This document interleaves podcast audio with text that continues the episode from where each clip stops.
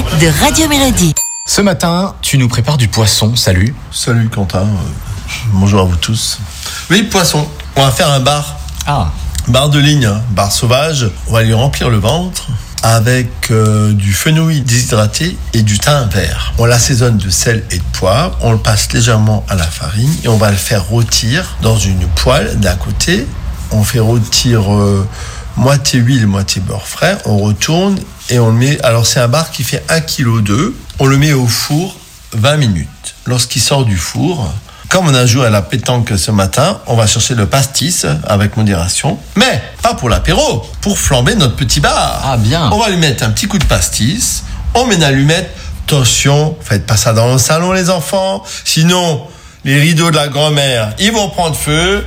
Donc avant de mettre le pastis et de craquer l'allumette, regardez autour de vous. Voilà. Et évitez euh, les t-shirts trop débordants et tout ça. Si vous avez les, euh, comme euh, je connais certains, des bras un peu poilus, attention.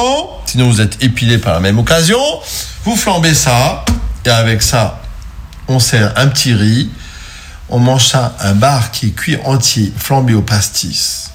Oh, c'est tellement bon. une petite sauce avec ça? Euh, bah moi j'aime bien un filet d'huile d'olive. Ouais. Mais sinon on peut faire un petit beurre blanc. Mais moi j'aime bien la nature. Nature. Je vous embrasse, à demain. Pour bien réussir vos recettes,